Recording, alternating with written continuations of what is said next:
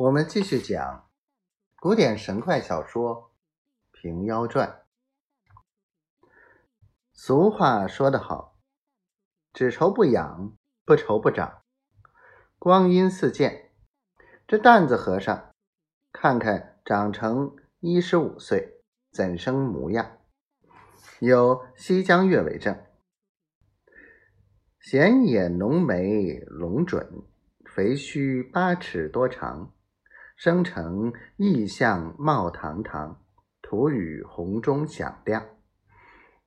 荤素异其不济，勇力赛过金刚。天教降下旦中王，不比寻常和尚。又且资性聪明，诸般经典虽不肯专心诵习，若是教他一遍，流水背诵出来。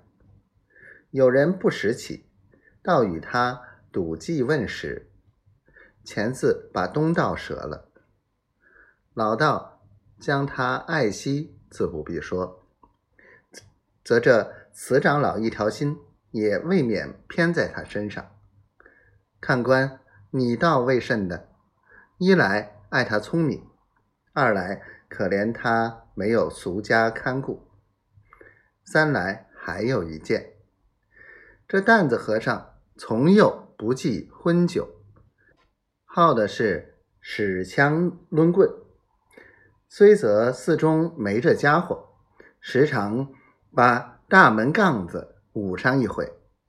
若教他锄田种地，做一日工，比别人两日还多。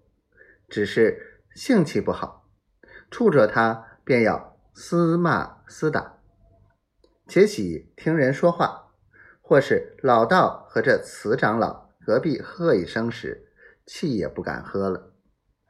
有这几件，上得了住持之心，吃的穿的，每事加倍的照顾他。那起徒弟徒孙见有不平之意，常持合计商量要撵他出去，只是没个势头。便有些无理之处，老道又一口埋怨，下情赔礼。那慈长老又说他是个孤身异种，劝众僧让他一分，所以众僧只得耐他下去。这担子和尚听的人说是蛋壳里头出来的，自家也倒怪异，必不是个凡人。要在世上寻见惊天动地的事做一做。众僧背地里都叫他是畜生种，又叫他是野和尚，今儿抱的狗养的，心中不美，常想走出寺门云游天下。